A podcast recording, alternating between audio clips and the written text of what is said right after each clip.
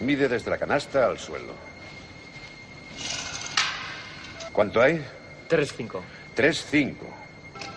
Os daréis cuenta que mide exactamente lo mismo que nuestra cancha de Hickory. Id a cambiaros para entrenar. Ahí está, se la juega Carricho. Jordan with the drive and the reverse. Michael Jordan. This is a great move by, by Michael Jordan. Dentro de tiempo vuela la bola. Wade with a steal, with two. Wade puts it up for the win. Yeah, baby! He did it! Dwayne Wade! Bienvenidos de vuelta a Zona 305. Soy David Favoro y como siempre me acompaña el hombre que odiaba las charangas, Sergio Pérez. Hola a todos, ¿qué tal? Nuestro profesor particular, Alberto Rodríguez. ¿Cómo estamos? Y el hombre que susurraba a los mandos de la radio, Jacobo Fernández Pacheco. Hola David, hola a todo el mundo. Vamos a hacer nuestro repasito de todas las semanas. A ver, Pérez, ¿dónde estamos? Pues estamos en lgnradio.com.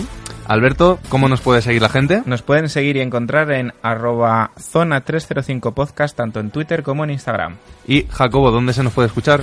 Pues además de escucharnos en iVoox, si nos buscas como Zona 305, estamos también en Spotify, en iTunes, estamos en Google Podcast, estamos en todo lo que se le ocurra a la gente, estamos.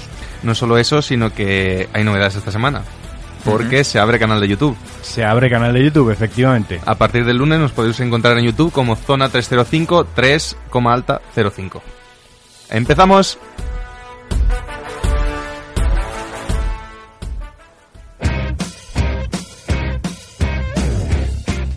Seguimos de debate intenso. Eh, la semana pasada hablamos de toda la polémica del Real Madrid amenazando con irse de la liga de la liga andesa, pero es que sigue el tema. Ya no quiero decir que se ha olvidado la polémica de los árbitros, porque no se ha olvidado, pero sí que es verdad que se ha convertido en algo más. Se ha convertido en algo que ya antes se hablaba, en algo más importante, a mi parecer, en algo que tiene más que ver con el futuro del baloncesto europeo en general. Y es que tanto Basconia como Barcelona se han declarado dispuestos a seguir el ejemplo del Madrid y salirse también de la Liga Andesa y dedicarse única y exclusivamente a la Euroliga. Un debate que es del que se ha hablado mucho, de hacer una especie de NBA a la europea, pero hasta que no ha habido este órdago del Madrid de ya decirlo claramente y amenazar a la liga, no se había hecho nada sobre el tema. ¿Qué, qué opinión nos merece todo esto? Pues que hasta que el coco no está en la puerta, no nos lo hemos creído. Pero claro, podía pasar. Esto podía pasar. ¿Pérez? Mm, bueno, yo lo veo muy factible. Siempre ha sido una opción que ha estado no bajo el radar, sino que ha sido muy visible. Y ahora con los escándalos, entre comillas, de Olympiacos primero o Real Madrid ahora, abre esa puerta de par en par al resto de equipos para unirse. ¿Alberto? Creo que puede ser muy interesante para lo que es las ligas europeas, pero de momento a corto plazo no lo veo.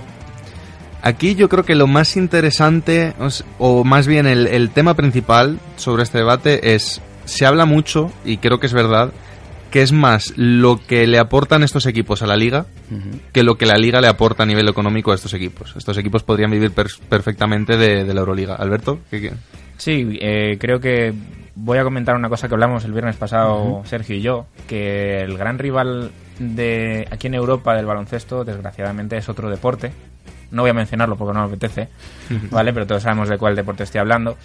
Y sí que creo que es cierto que esos eh, de- eh, equipos aportan más al baloncesto, a las ligas, que la liga a ellos. Hombre, ya, pero es que en España con el cricket no se puede pelear, ¿sabes? Está claro. Jacobo.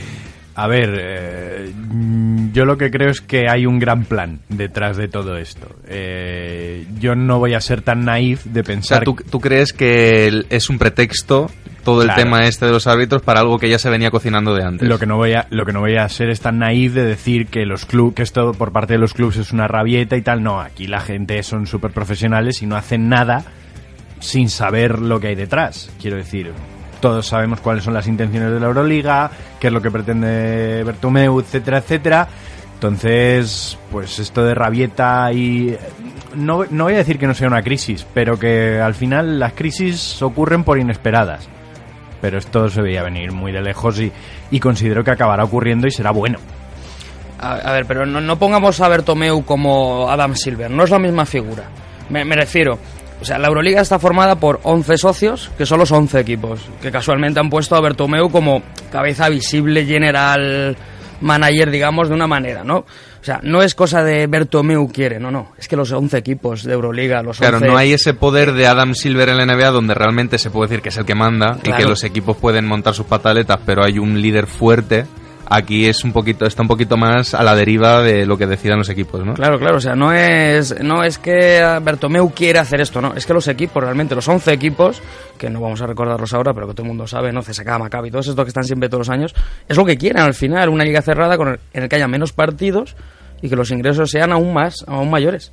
¿Y cómo veríais una NBA europea? ¿Creéis que sería un beneficio para el deporte aquí en Europa o sería un, un- un perjuicio? A ver, es que la clave de que pudiera darse eh, tiene que ver con lo que ha comentado Alberto. Es que depende de un gran acuerdo de televisión, que sí que es cierto que en otros países, yo puse el ejemplo de Australia, que sé que estoy que no meo con el tema, pero es que en Australia eh, funciona por eso, porque han tenido un gran acuerdo de televisión y entonces con muy poco dinero sacan un margen de beneficio espectacular. Pero ya fuera del- de lo que es el tecnicismo de se puede o no se puede hacer, ¿lo veríais bien? ¿Os parecería un avance o os parecería un paso atrás?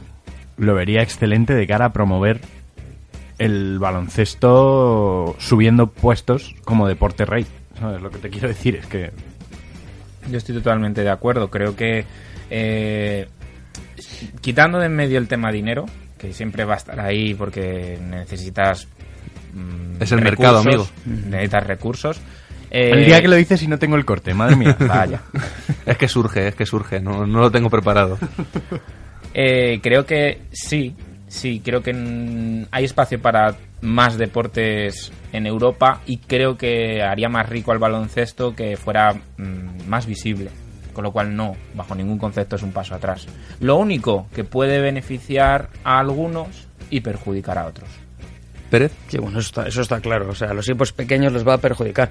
Pero al final los grandes tienen que jugar con los grandes. O sea, nos gusta más ver un Real Madrid CSK que un Real Madrid Obradoiro, sin, sin faltar respeto al Obradoiro, ¿no? que es un buen equipo. Pero al final esto ayuda a crear un baloncesto mejor, mm, de más nivel y que sobre todo muchos jugadores buenos, hablo de americanos, quieran venir aquí, porque vean que la liga es más potente. Vamos, es un supuesto, pero imagino el clásico americano que no tiene ni idea de dónde está siquiera Eslovenia, hasta que ha oído hablar de Doncic, le dirán, no, es que aquí son dos... Peyton diciendo que Serbia es un buen jugador para Minnesota, por ejemplo. ¿no? Claro, Eh, tipo de ese, tipo de ese estilo, ¿no? Que le digan, no, es que ahí son dos ligas, entonces, pero existe una más importante que la otra. Y, y- dirá, pero esto que, que. No, yo a mí dámelo sencillito, ¿no? Una liga a la buena. ¿Cuál es? En este caso, ellos piensan la NBA, ¿no? Hmm. Pues hay que crear para mí una liga, una superliga europea, con no solo los 16 equipos de ahora, sino que habría que subirlo 20 mínimo, 22, lo suyo sería yo creo 24 y a partir de ahí que esté cerrada. Que haya opciones a subir y demás, lo hablé el otro día con Alberto, depende mucho de presupuestos y bueno, que no sea solo un tipo Betis, ¿no? que llegue un año y luego caiga. No me quiero demorar mucho más en esto, pero sí que quiero hacer un momentito de abogado del diablo. ¿No creéis que sí, habría un aumento del nivel medio? Es o sea, del nivel alto, digamos. Pero ¿no creéis que habría una disminución de la media de partidos buenos? Es decir, si tú quitas a los equipos más fuertes de la liga española, de la liga italiana, de las ligas principales europeas, las ligas locales se te quedan muy flojas. Va a haber muy poca gente que quiera jugar ahí.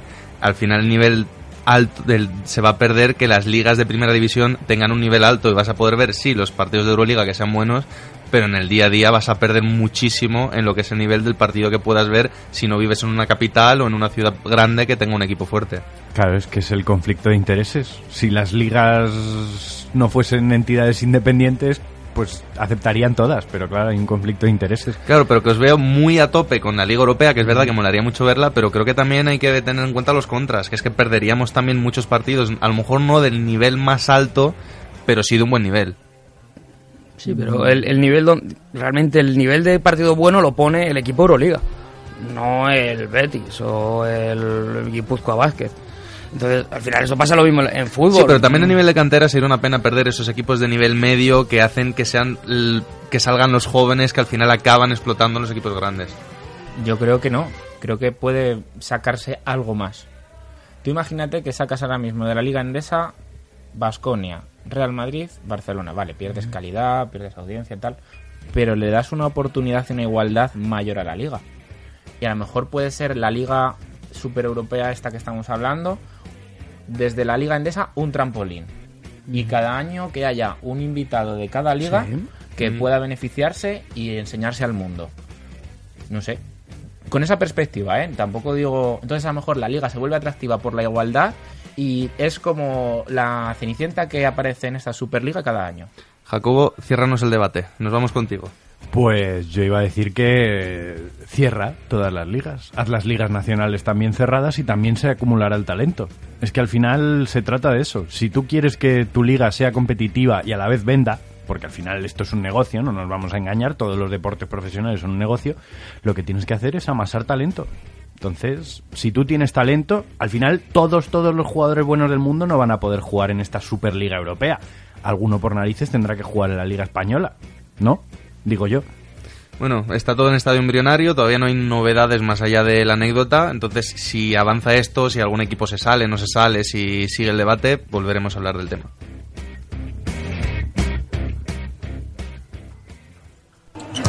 It really, the margin of error is not great. Nowitzki again. 53 points for Dirk Nowitzki. We are seeing one of the great performances in many years. Welcome, Dirk Nowitzki, to the Maverick 10,000 point career family. Devotee, can Dallas get a game winner? Kids pass. Caught by Dirk. Over by Lute for the win. He gets the bounce. He got it. He, got, the bounce. oh, wow. The Mavericks take it in overtime in Milwaukee. Dirk on a post up. Inside pivots, faces up Lopez. Now he joins the club. Sir, 25,000 points, and congratulations to Dirk Nowitzki indeed. And now Dirk an open jumper and into the rare air of the top 10. Dirk Nowitzki is now one of the top 10 scorers in the history of the NBA. Right by Jameer Nelson in the lane. Ellis across the floor to Dirk. A rhythm jumper is good for Dirk Nowitzki. It is not a dream.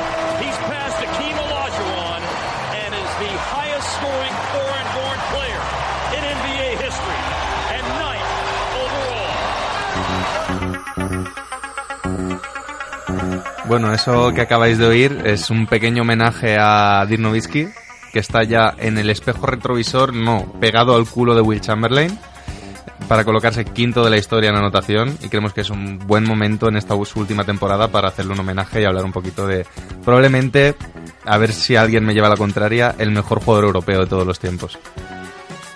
Yo no te voy a llevar la contraria. Vamos, te lo Dice claro. con su camiseta de Dallas, con el número 41. Efectivamente. Yo creo que... ¿Hay consenso en la mesa sobre este tema? Puede- Por, por, por muy fan, eh, fan que sea, por ejemplo, de Pau Gasol, creo que no hay duda.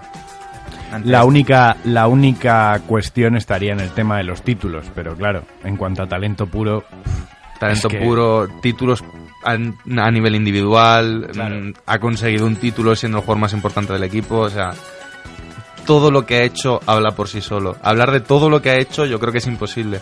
Lo que sí que me gustaría es que me dijeseis cuál es el momento en el que pensáis cuando oís hablar de Dirk. El momento que lo define, el, flash que os viene a la cabeza cuando pensáis en él. a mí me vienen las finales de 2006, que es que sé que sé que palmaron y tal, pero pero yo es que lo vi aquella temporada inmenso. O sea, una cosa espectacular. El hombre no podía fallar. Mm. No podía fallar un tiro. Y yo es el recuerdo más, más vivo que tengo de, de Nowitzki, ma- aparte luego todos los europeos que me he tragado todos los partidos de Alemania. Por él. O sea, solo por él. Es uno de esos jugadores que vale él solo el precio de la entrada, sin duda. Exacto. Sí, bueno, yo recuerdo la, la primera vez que le vi, que fue cuando me enamoré de este jugador, que fue en las semifinales del Europeo 2005, España-Alemania. Sí, La primera vez que veía a este tío y dije, pero vamos a ver, ¿en en qué cabeza qué está- cabe? qué está pasando? Claro, que un tío de 2.13 eh, se casque 5 triples o no sé cuántos se cascó, 40 y pico puntos y nos gana el partido de la manera que nos ganó. Entonces yo dije, este tío tengo que empezar a seguirle. Y luego ya sigue enlaza- enlazaría con lo que ha dicho Jacobo, ¿no? Justo la temporada siguiente fue la de las finales 2006. Entonces dije, este tío, este tío es muy bueno. Alberto. Yo le hago el homenaje porque tengo que hacérselo. ¿Cómo? ¿Cómo? ¿Cómo? ¿Cómo? ¿Rencor? ¿Qué? ¿Qué? ¿Rencor? A ver, fuera de coñas. Lo hago con gusto. Pero yo el momento que tengo así más metido en mi cabeza son todas esas series de playoff que Dallas se cargaba a los Houston Rockets de Tracy McGrady. Jim McGrady, para el que no lo sepa, es el jugador favorito de, de Alberto. Entonces, mm, encontrarte a un alemán, como dices tú, rubio de 2.13. Un nazi. que va cada año, cada año, no es que fuera uno, dos, no, cada año que se cruzan eliminando a aquellos Houston Rockets, a mí me daban ganas de, de reventar cualquier cosa. Además, un hombre que no salta ni corre. Sí, No pero en cesta, pero en corrido en cesta. su vida. No hace falta hacer ni más. defiende, lo único que hace es meter canastas como nadie. Yo sí que puedo distinguir una imagen, que es la canasta que mete al final del tercer partido de las finales de 2011. Esa bandeja para remontar, que fueron 17 puntos en el último cuarto a, a Miami. Fueron 15 en 7 minutos 14 segundos. Sí, Madre pues eh, a falta No, de... no, si no te gusta Nowitzki, déjalo. Pérez, en serio. A falta de 8 segundos mete esa bandeja yéndose de Chris Bosh para meter, poner el 95-93 en el marcador y unos finales que parecía... Fue lo contrario a los finales de 2006. Aquellos finales en las que parecía que lo tenía hecho Dallas y Wade se puso la capa de superhéroe. En 2011 parecía que Miami era imbatible con ese Big Three de Wade, de LeBron, de Chris Bosh. Y llegó este alemán ya un poquito mayor, con 33 años, que estaba un poco lento, que parecía que ya se le había pasado el arroz hace su último cuarto espectacular, mete esa bandeja que los pone arriba 2 a 1 y después de aquel golpe Miami no se recuperó. Sí, que se puso 2-2, pero sí que es verdad que ya la, la inercia de las finales estaba de cara para, Eh, para Dallas. Y ahí empezaron los famosos chistes, os acordaréis de LeChoke James. Sí, porque aquellas finales de LeBron fueron muy, Muy malas, tristes, muy muy malas. malas. He de puntualizar que eh, no fue en el tercero, fue en el segundo, eso que hablas. Así es verdad, ese fue el 1 Fue en el segundo, en el 1-1 en Miami, luego la serie se fue a Dallas, ganó Miami el tercero, poniéndose 2-1 y Dallas le ganó los tres siguientes. Sí, o sea, que era algo fue- que fue impensable, 4-2. los tres, sí, los Pero tres la seguidos. imagen de aquella Sí, final, sí, sí, sí. es porque se pone 2-0 Miami y ya habría sido muy complicado. Muy remontarlo. complicado, sí. Yo Bueno. creo que también, perdón, Sí, sí, este sí, es un tranquilo. último apunte, sería destacar eh, lo curioso que es el destino que un jugador tan parecido en muchos aspectos, no en el juego ni en su posición, pero haya caído en el mismo equipo, que es Luca. Porque al final, una cosa que ha caracterizado a Nowitzki siempre, y en esto estaréis de acuerdo, es que es un tío muy divertido. Sí.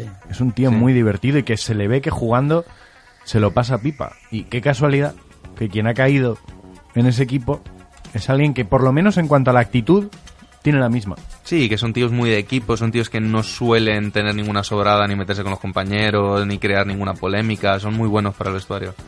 Yo traía una preguntilla para esta sección. Rápida, pero ¿eh? rápida, ¿eh? Rápida, ¿eh? Que no he estudiado. Ya, ya, ya es top 5 de jugadores que más partidos ha jugado. 1500, de Mm. hecho, esta semana. Está a Eh, cuánto, a 60 puntos de Chamberlain, me parece, está ya Sí. muy pegado. Mi, mi pregunta sería, ¿le veis eh, colocándose al menos top 3 de número de partidos jugados? Honestamente no sé las cifras, entonces El que no, no más me, no tiene me puedo son meter. 1620 y algo. Es Paris. Eh, bueno, está, está creo que a 3 o 4 de Stockton, que es el número 4, pero está a unos... Luego ya el siguiente ya son 50, 60 Sí, partidos. está a 60 de Karina Abdul-Jabbar, entonces... Debería jugar otra temporada que no creo que lo vaya a No hacer. lo- él no ha dicho que se vaya a retirar, Ya, pero estando pero- al nivel físico que está el abuelo, eh, yo creo que no va, a, no va a llegar a top Mm. 3, pero vamos, los 3, top Da 4. igual, es que, es que da igual, ya Mm. lo que ha hecho no tiene nombre. Y bastante digna está siendo esta temporada, Sí. si lo pensamos objetivamente, en la edad que tiene, cómo tiene el cuerpo y todo lo que, lo que lleva arrastrando. Es que es espectacular. Bueno, con esta sintonía del coche fantástico que tarareaba nuestro Dirk para tirar los tiros libres, nos vamos ya al bloque NBA.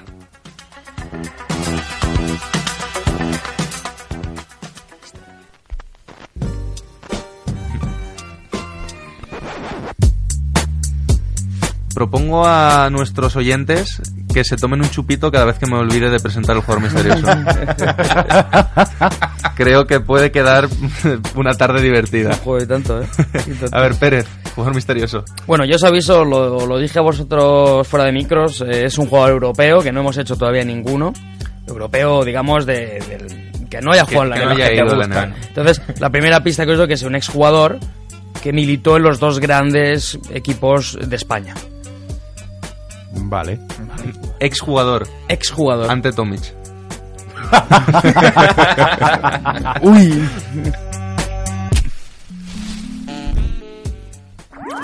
Síguenos en redes. Estamos en Twitter e Instagram como arroba zona 305 podcast. Zona 305. Únete al equipo.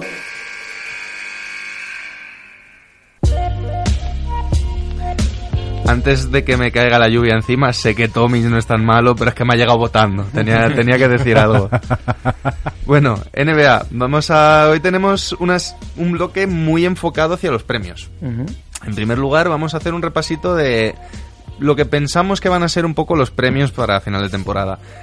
Íbamos a hacer un repaso de lo que dijimos al principio de la temporada, pero hemos pensado que igual va a ser más divertido ya cuando salgan los premios para reírnos un poquito de, Claro, eh, de la- lo que fallemos. La idea, eh, me comentó Alberto, que era en el programa 5, la idea es que haremos un donde dije digo, Eso digo es. Diego. Pero creo que va a ser más divertido todavía si lo hacemos al final del Sí, sí, sí, sí. Sí, cuando ya haya salido todo, ¿no? Claro. Reírnos de todas las burradas que hayamos Y dicho. nos reímos doble porque como no vamos a acertar ninguna tampoco aquí. eso. Exactamente. Entonces, ahora vamos a empezar por el premio gordo, MVP. ¿Quién crees que es el favorito ahora mismo? Hay tres nombres principales, según todas las quinielas, que son Paul George, eh, Giannis Antetokounmpo y James Harden. No sé si queréis añadir a alguien o estáis de acuerdo en que son esos tres y uno por encima de los demás. Uf, yo, sí, yo sí añado uno, que creo que lo mantengo desde el principio de temporada, que es Embiid. Lo que pasa que parece que con ese elenco de estrellas que tiene ahora queda un poquito más difuminado, pero la temporada que está haciendo Embiid es, es fantástica. Es de 27 puntos, 13 rebotes. es muy buena. Yo, como fan de Filadelfia, me gustaría que fuera en beat, pero yo creo que en el programa dije Janis, pero me quedo con Paul George. Me quedo con Paul George. Yo creo que el resurgir de este jugador ha sido, además, súper constante. Ha sido un- una cuesta arriba en ese pico de forma espectacular. Es que quién iba a decir que su mejor temporada iba, a ser esta. Y además que yo creo que es un jugador que lo merece. Lo merece muchísimo. Sí, lo que ha peleado después de aquella lesión es, es brutal. Yo me voy a explayar un poco más. Yo en su momento iba con Kawhi, visto los descansos. Pero no lo recordéis y ya nos reiremos Bueno, cuando... bueno, bueno. Eh, eh, visto los descansos y que su impacto, aunque es grande en Toronto, no está siendo tan tan a nivel estadístico como el resto, pues descarto a Harden porque me parece que no va a llegar a ninguna parte como está haciendo la temporada. Descarto a Giannis porque no quiero que se lo lleve y me voy con Jacobo y me voy con Paul George. Creo que Oklahoma funciona por el paso adelante que él ha dado. Westbrook los lleva a playoff. Paul George Westbrook hace- o Westbrick. no sé, como quieras llamarlo. Pero creo que Paul George les da un pasito hacia adelante que a lo mejor hasta ahora no habíamos visto. Yo. mm, mm, lo de Harden me parece que no tiene nombre. Lo que está haciendo esta temporada. Sí que es verdad que puede no ser el jugador más divertido de ver. Yo, un yo tío- sí le pongo nombre, sí. Pero un tío que está haciendo 36 puntos, 9 asistencias, me parece una locura. Ahora bien, sabiendo cómo funciona la NBA con los premios, que el, el récord del equipo suele tener bastante, bastante influencia, creo que mi. Si tuviese que apostar dinero, diría que se lo va a, llenar, se lo va a llevar ante Tocumpo. Coincido. Que Milwaukee esté tan arriba que no se esperaba que estuviesen primeros de toda la NBA y que Antetokounmpo está haciendo los números que está haciendo, creo que al final eso va a pesar muchísimo a la hora de entregar el premio. Eh, en cuanto a entrenador, ya que acabo, vuelvo a abrir porque enlaza. Creo que se lo van a dar al entrenador de Antetokounmpo, a Mike Badenholzer, por lo mismo. Porque normalmente lo que más efecto tiene es las expectativas de principio de temporada para ese equipo. Y Milwaukee se esperaba que con Badenholzer mejorase, pero no creo que se esperase que llegase a ser el mejor récord de la NBA. Pero hay, yo creo que hay un equipo, o más bien un entrenador, que está lo- en la misma, digamos, dinámica. Lo pero- de la montañita, ¿no? Sí, más o menos. Pero más, que es Denver, ¿no? Eh, entonces yo creo que Malone va a ser el entrenador Sí, de, de- sí, era, era, era el otro que tenía yo ahí. Y yo coincido con Pérez por el mismo argumento que te digo lo de Paul George, porque creo que se lo merece. El trabajo que ha hecho Malón con esa plantilla este año es espectacular. Recordemos, Es- el año pasado no entraron en playoff este equipo, ¿eh? y tenían, ¿qué? Los mismos Los mismos jugadores, excepto tres o cuatro. De hecho, su mejor adquisición, que es... eh, Thomas. eh, no, el, el- el rookie lesionado, ¿cómo se llama? Ah, Eh, el- Michael... Porter Jr. Michael Porter Michael Jr. Porter Jr., sí. Todavía no ha jugado. Sí, bueno. y, se, y era un tío que apuntaba a número uno y por lesión ha bajado, pero es que todavía tienen, digamos, un fichaje espectacular para el año que viene que ni se ha vestido de corto. Isaiah Thomas ha empezado a jugar hace dos días. O sea, que es que y, tiene a, un y a bastante este buen equipo. nivel, por cierto, a bastante buen nivel, lo cual da miedito. Da miedito, si sí. tienes en cuenta cómo juega Denver. ¿Alberto? Yo me voy a quedar con Badenhauser. Es decir, está ahí entre esos dos, yo creo, no hay mucha duda, pero me voy a ir para la conferencia este. Hombre, la NBA siempre puede ser salomónica. Quiero decir, darle, darle un, el MVP a un equipo y el entrenador del año a otro. Sí, sí, eso es verdad que puede jugar bastante a favor de, de Mike Malone. Si el MVP se lo acaba llegando, llevando ante Tocumpo, lo normal sería que compensasen un poquito dándole el premio a, a Malone. Entonces tú, Jacobo, apostarías por Malone también. Sí, yo apuesto por Mike Malone Además, al 100%. Vale, ahora nos vamos, por ejemplo, con Defensor del Año. ¿Quién es vuestra apuesta para Defensor del Año? Mira, ya que estamos, eh, enlazo con lo que estás diciendo, la compensación. Para mí va a ser Paul George, Hmm. porque creo que se lo va a llevar eh, ante Tocumpo el MVP.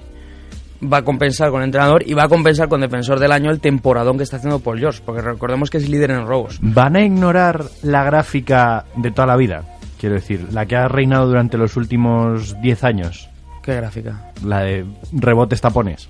Claro, es que lo Yo creo- raro... yo creo que sí, la han ignorado porque- con, con Kawhi Leonard, ¿eh? Y, yo creo que sí, porque además hay algo que juega muy a favor de Paul George, aparte de todo lo que ha hecho Pérez, que creo que también juega a su favor, es la defensa de Oklahoma, Sí. que es probablemente la mejor de la liga y también cuando hay un jugador destacado dentro de una defensa tan fuerte es otro punto muy a favor de ese jugador. Entonces yo debería decir que estoy de acuerdo con, con, con Pérez.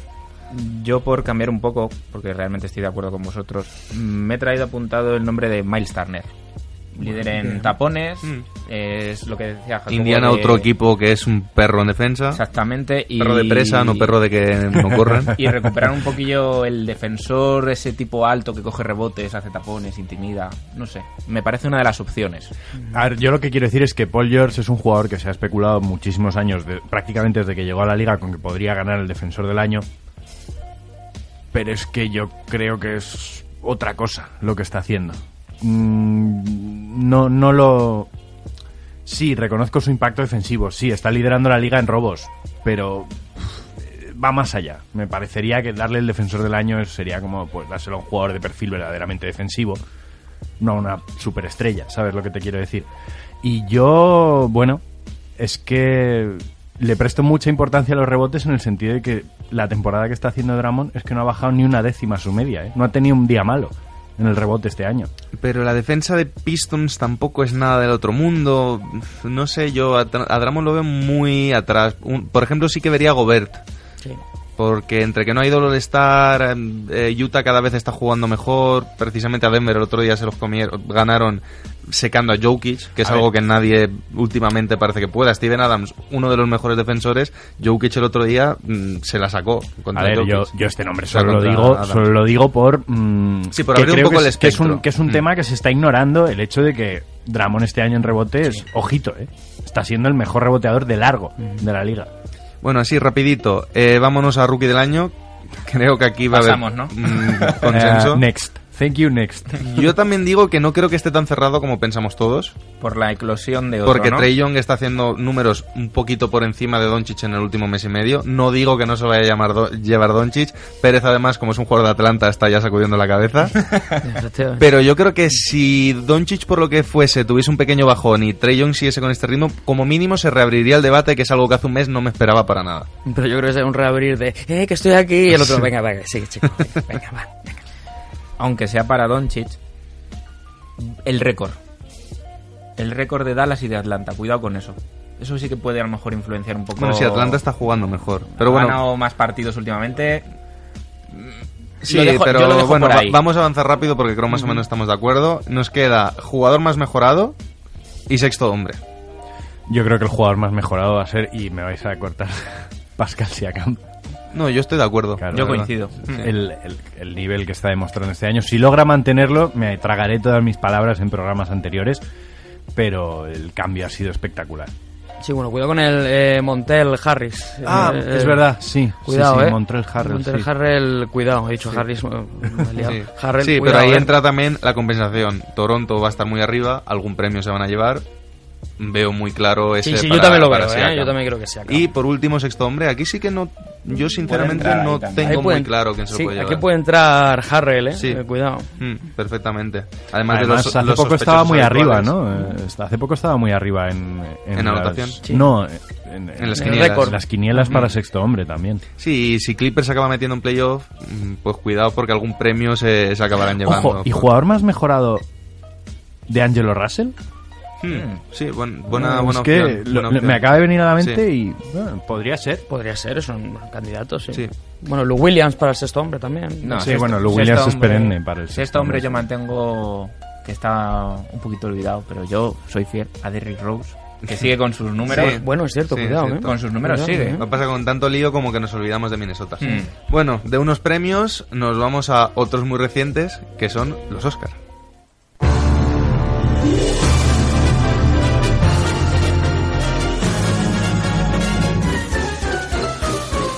Y vosotros me diréis, pero David, ¿de qué cojones, por qué hablamos de los Oscar en un programa de baloncesto? Pero David, ¿por qué?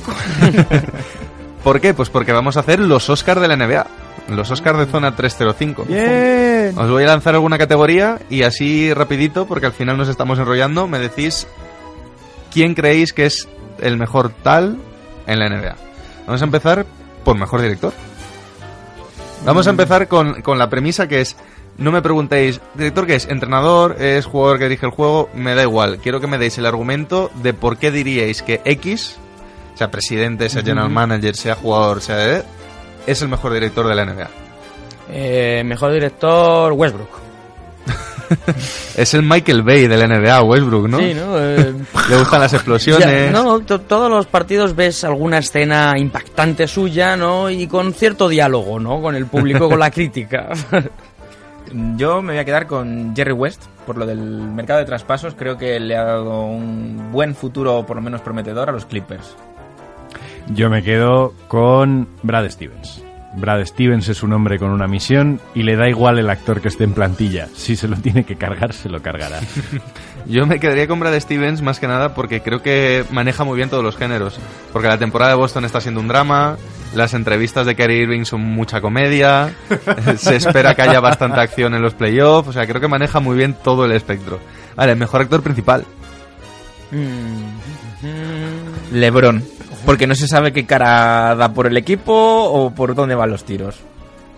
¿Quién más?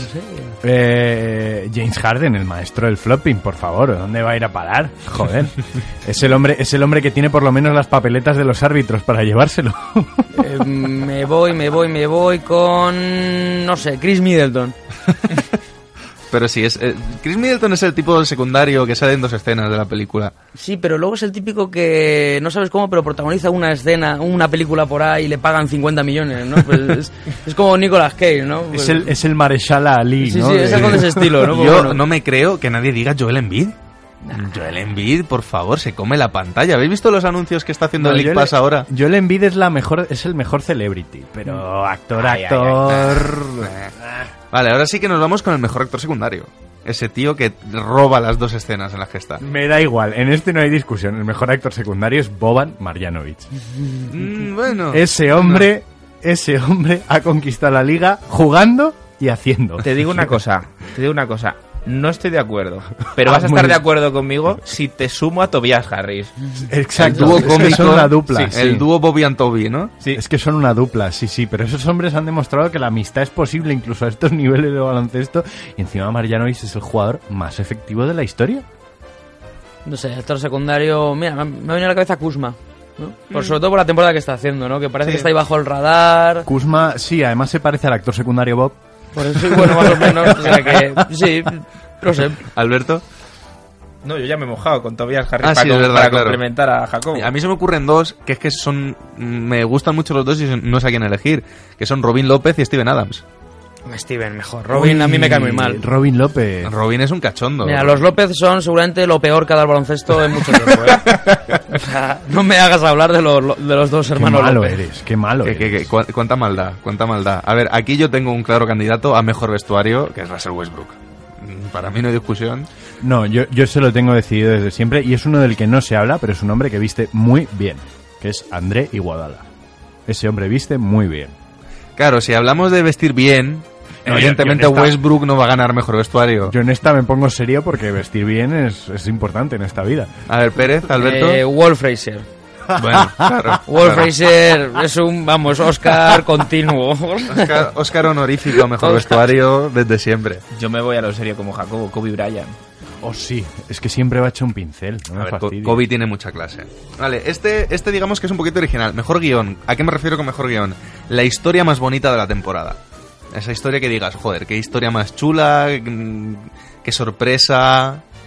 ¿Se os ocurre alguna? Yo tengo una buenísima. A ver. Atlanta Hawks. A ti te gusta la comedia, ¿no? Sí, sí, es una temporada fantástica, ¿no? Que parece que sí, que no. Vamos a perder, ahora ganamos. A mí no se me ocurre ninguna historia con más giros de guion que Los Ángeles Lakers. Los Ángeles Lakers parece Lost esta temporada, ¿no? Pero hablamos Pero- de guion, hablamos de que haya un plan. Claro, claro. Claro, y por eso hay que poner una de terror, como son los Knicks. Los Knicks. Deshaciéndote de tu jugador principal para irte a lo más hondo. ¿Y quién es el asesino que mató a los Knicks? El presidente, por supuesto. Pues para mí el mejor guion es la historia de Luka Doncic y los Dallas Mavericks. ¿Cómo To- sabía que iba a acabar saliendo? Todo eran dudas, todo eran críticas, todo eran no sé quién es este chaval de Europa. Traca, tra. Vale, efectos especiales. Mm, Efectos especiales. Las mejores explosiones de la liga. No, los efectos especiales son los Sacramento Kings. Parece que están haciendo una buena temporada, pero llegarán los Warriors y catapum. O sea, Voy a intentar hilar fino y decir que alguien externo a la liga, que participó en ella, es el que consigue todos esos efectos especiales. Hablo de los Shaktina Full que, recua- que Oh. recupera cada semana Shaquille O'Neal. Jacobo. Mejores efectos especiales. ah, San Antonio Spurs.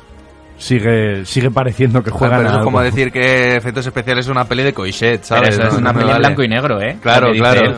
Bueno, es una peli en blanco y negro, pero a que sigue pareciendo que juegan bien. Bueno, nos quedan dos. Muy rápido. Oscar honorífico. ¿Quién se Mm. lleva el Oscar honorífico este año? Yo lo tengo claro. eh, es exaequo con Novitsky y Wade. El Oscar honorífico de la temporada. No está mal, no está mal. Y Vince Carter. Hmm, Y Vince Carter. no es los mala tres. idea. No es mala idea. Me tiro un Sí, triple. yo creo, yo creo que más para Wade y, y Carter en el sentido de que han sido más starlet en ese sentido de la liga a nivel mediático, pero sí, yo creo que hay un triunvirato ahí que no se puede romper. Mm, Bueno, yo creo que Oscar honorífico se lo- va a ser dos: a Adam Morrison y a DJ en Venga. Siempre en nuestros corazones. Siempre en nuestros corazones. Y por último, In el, memoriam. el Razzi. El premio a lo peor de la temporada. Pérez, no sé si quieres decir algo o si ya da por hecho que lo sabemos. ¿Vas a repetir? Mm, No, venga, darme tiempo para pensar a otra cosa. Vale, voy yo. Alberto va con los Knicks. No, no. Eh, no estoy muy de acuerdo y lo he dicho hace nada, a escasos minutos. Eh, no me gusta cómo está jugando James Harden. Sin más. El Razzi para mí es New Orleans Pelicans. La gestión que han tenido con el asunto de Anthony Davis, que no solo ha sido poco profesional, sino que además ha sido inmadura. Teniendo en cuenta que hablamos de una organización. Porque si hubiese sido cosa solo del jugador, vale. Al final son jugadores, son estrellas y pueden hacer lo que les dé la gana y son personas. Pero estamos hablando de una organización que le ha estado tomando el pelo a la liga un mes. Pérez. Lo he intentado pensar, chicos, pero no se me, tiene que ser no se me ocurre nada que Se no la bota en el pie, se la bota en el pie. No, tiene que ser Atlanta, lo siento. A ver, se cae por su propio peso. Ah, yo tengo que ir con Cleveland Cavaliers, un equipo que gracias a LeBron ha estado metiéndose en finales. Se va él, se desmonta todo. Como dice Pérez de los Hawks, pero creo que en el caso de Cleveland es más claro todavía, no hacen nada por mejorar al equipo. Abrazan el tanking de una manera que ni los Knicks. Y es una pena ver a ese equipo jugar.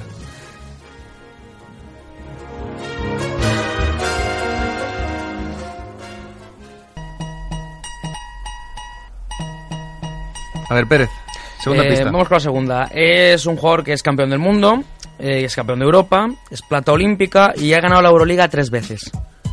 Casi nada, ¿no? Hombre, Palmares tiene, ¿eh?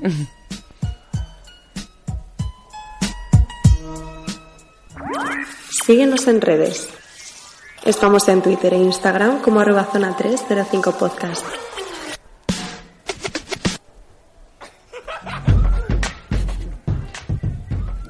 Si no me equivoco, Alberto, es tu turno de seguir contándonos cositas de la Copa Colegial. Sí. La verdad que las próximas dos semanas vienen cargaditas. Porque ya se han hecho el sorteo de octavos de final. ¿Vale? Ya están los 16 clasificados de tanto masculino como femenino. Vamos a analizar un poquito los enfrentamientos, un poquito de qué tal ofensivamente, defensivamente están estos equipos y quiénes son los favoritos para pasar a cuartos. ¿Vale? O sea que hoy no hay resultados, hoy hay pronósticos. Pronósticos, y- decisiones, vale, os doy algún datillo, no me voy a enrollar mucho porque si no puede ser una sesión muy Vamos pesada. al frío dato. Al frío dato. Exactamente. que madre mía, si vieran los espectadores, ¿no? Como tengo de cargadita esta Esto hoja. luego, esto luego lo subimos a Instagram, Esto que van a subimos, flipar. ¿no? Instagram, arroba zona 305 podcast. Bueno, ¿por dónde empezamos? ¿Masculino o femenino? Os dejo elegir. Sie- Pues- Siempre femenino. ¿Femenino? Venga.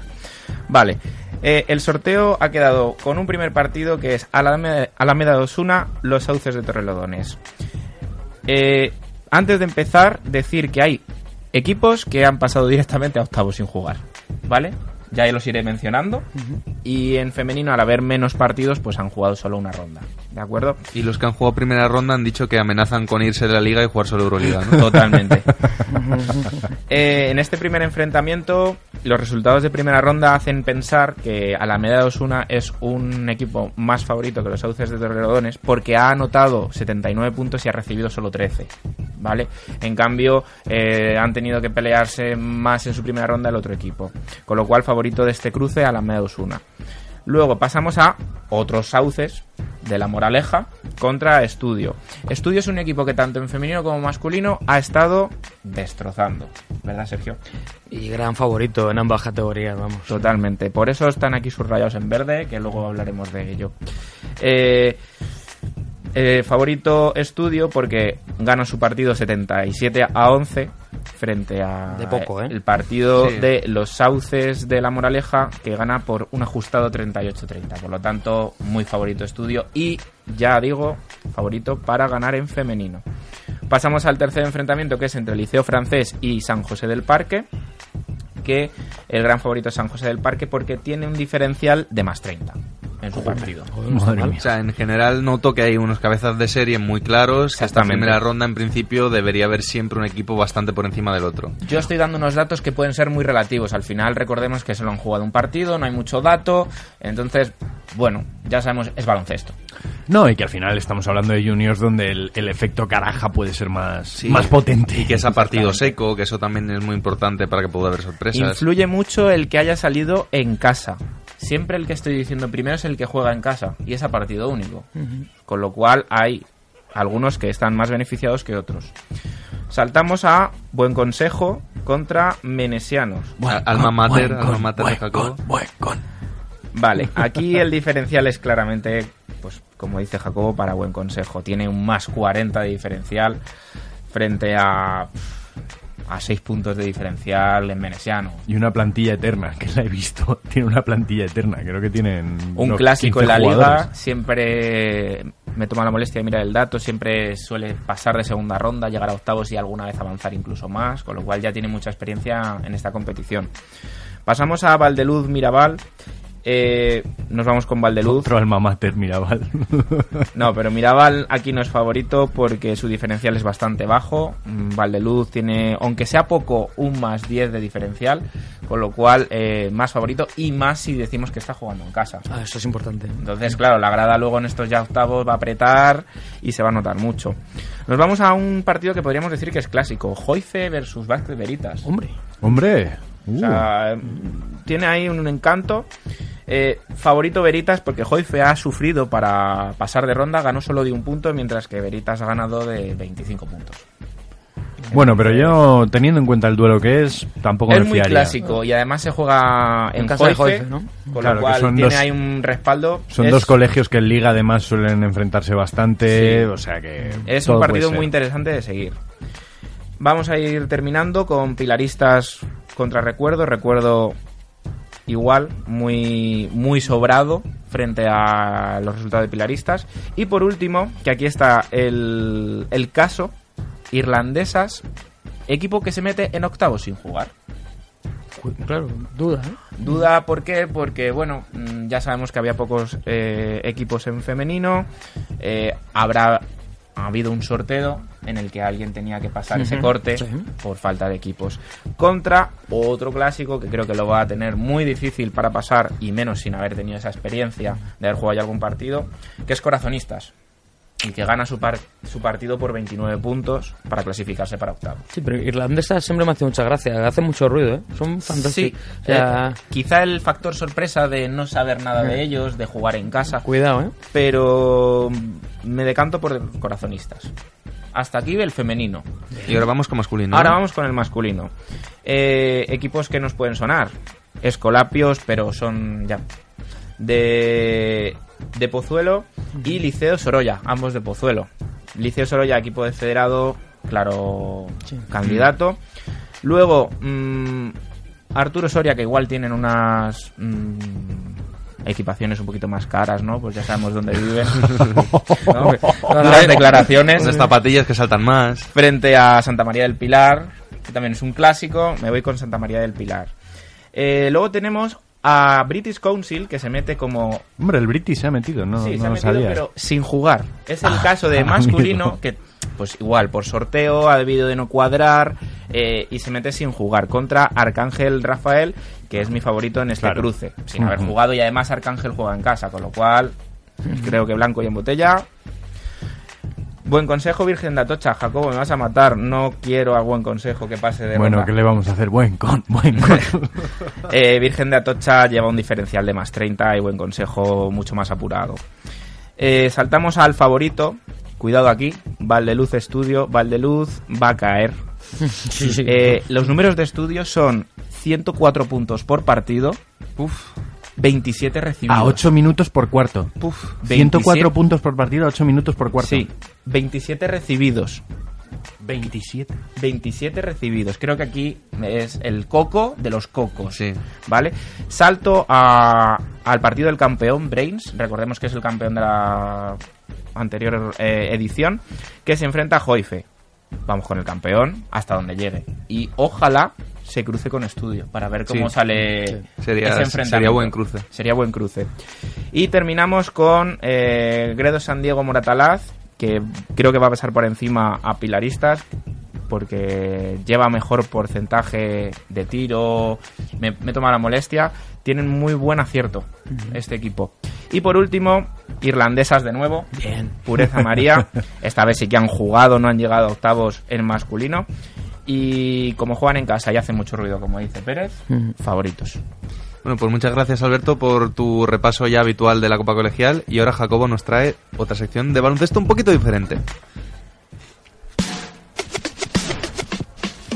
Eh, pues sí, muchachos, es que hoy eh, no es diferente en cuanto al tema del que hablo, porque hablo de básquet universitario, pero jaja, es que no hemos hablado de las chicas. ¿Cómo te gusta el baloncesto ese que la gente nos sigue mucho, Exacto. que requiere de un poquito más de conocimiento? eh? Eh, exacto, y es que hoy os traigo, como ya hice en su día con los prospects masculinos, os traigo los prospects femeninos para el draft de la WNBA de este año. Traigo, vo- voy de más a menos, o sea, voy del 1 al 8. Te traigo las, las 8 jugadoras más potentes para este año, ¿vale? Vamos a empezar con una que a lo mejor conocéis, ¿vale? Que se llama Sabrina Ionescu. ¿Vale? Es una base rumanoamericana de 21 años. Está, este año está en su temporada junior, que mide un 80. Juega en la Universidad de Oregón, en los DAX de Oregón.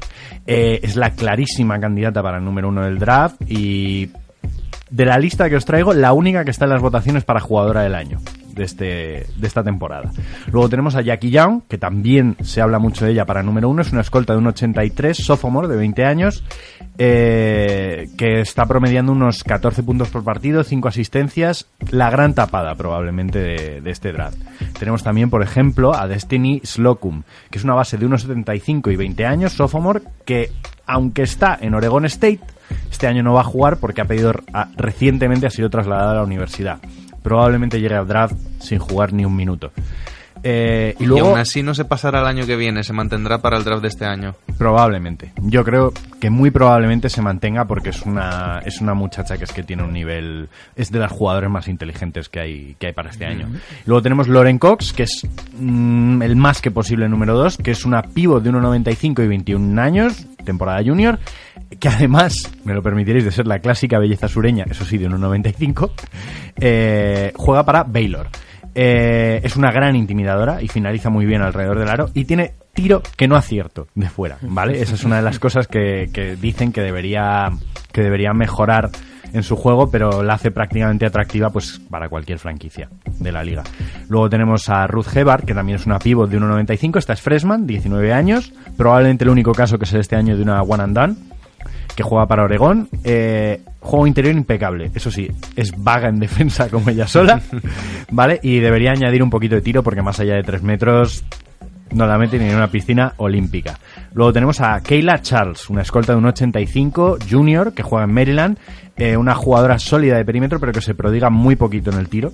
Mm, Apenas tira uno o dos triples por partido. eh, pero que sin embargo todos los scouts coinciden en que tiene muchísimo potencial.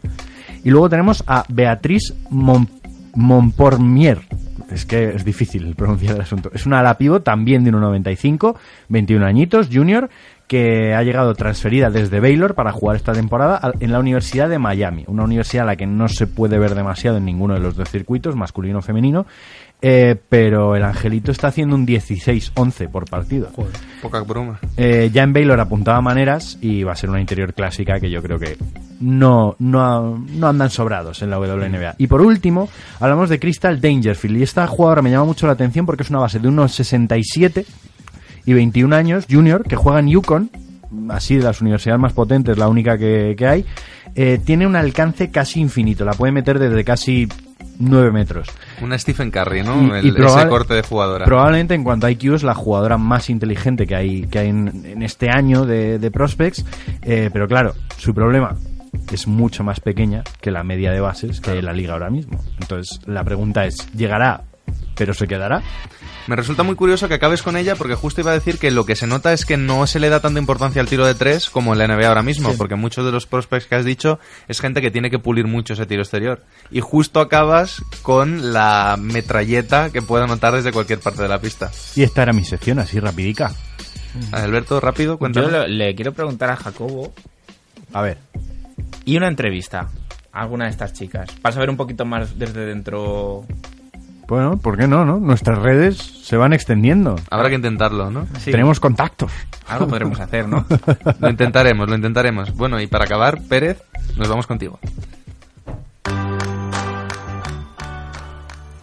Vamos a solucionar esa duda que nos corroe con la última pista del jugador misterioso. Bueno, traigo dos, porque sé que en esta tercera no lo vais a adivinar, entonces luego traigo la del tonto.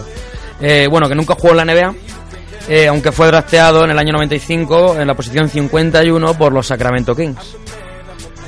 No lo sabemos, ¿no? Yo no caigo. Vale. No caigo. La pista al tonto. Fue el MVP de la Final Four eh, desde la primera Euroliga que ganó el Fútbol Club Barcelona. Qué mal estamos de Europa, ¿no? Sí, sí, estoy, estoy ahora mismo haciendo pantalla azul. Se siente poderoso Pérez con estas cosas, ¿eh? Porque en la primera no fue Navarro, nada más Navarro jugó en la NBA, en la primera fue... No, y además ha dicho drafteado en el 95. Claro. Con lo cual Navarro. Sí, y la primera del Barcelona fue en 2004. Yugoslavo. ¿Estamos hablando de Bodiroga? Sí, de Ah, Bodiroga. Es, es el primer nombre que me ha venido a la cabeza, pero claro, tampoco quería soltar una barbaridad. Entonces amigo de no, atreví- no- no me he atrevido. Bodiroga, que una de las camisetas más chulas que he visto fue cuando fui a ver un, un Serbia eh, Grecia, creo, en el. Mundial aquí en España, un tío que iba con la camiseta del Basconia de Bodiroga. Pues, No, Hombre, de la selección yugoslava. Interesante porque nunca jugó en el no en Baskonia. Se me, se me ha ido, se me ido la pinza. Bueno, nos vamos con el top y el flop. Síguenos en redes. Estamos en Twitter e Instagram como arroba zona 305 podcast. Zona 305. Únete al equipo.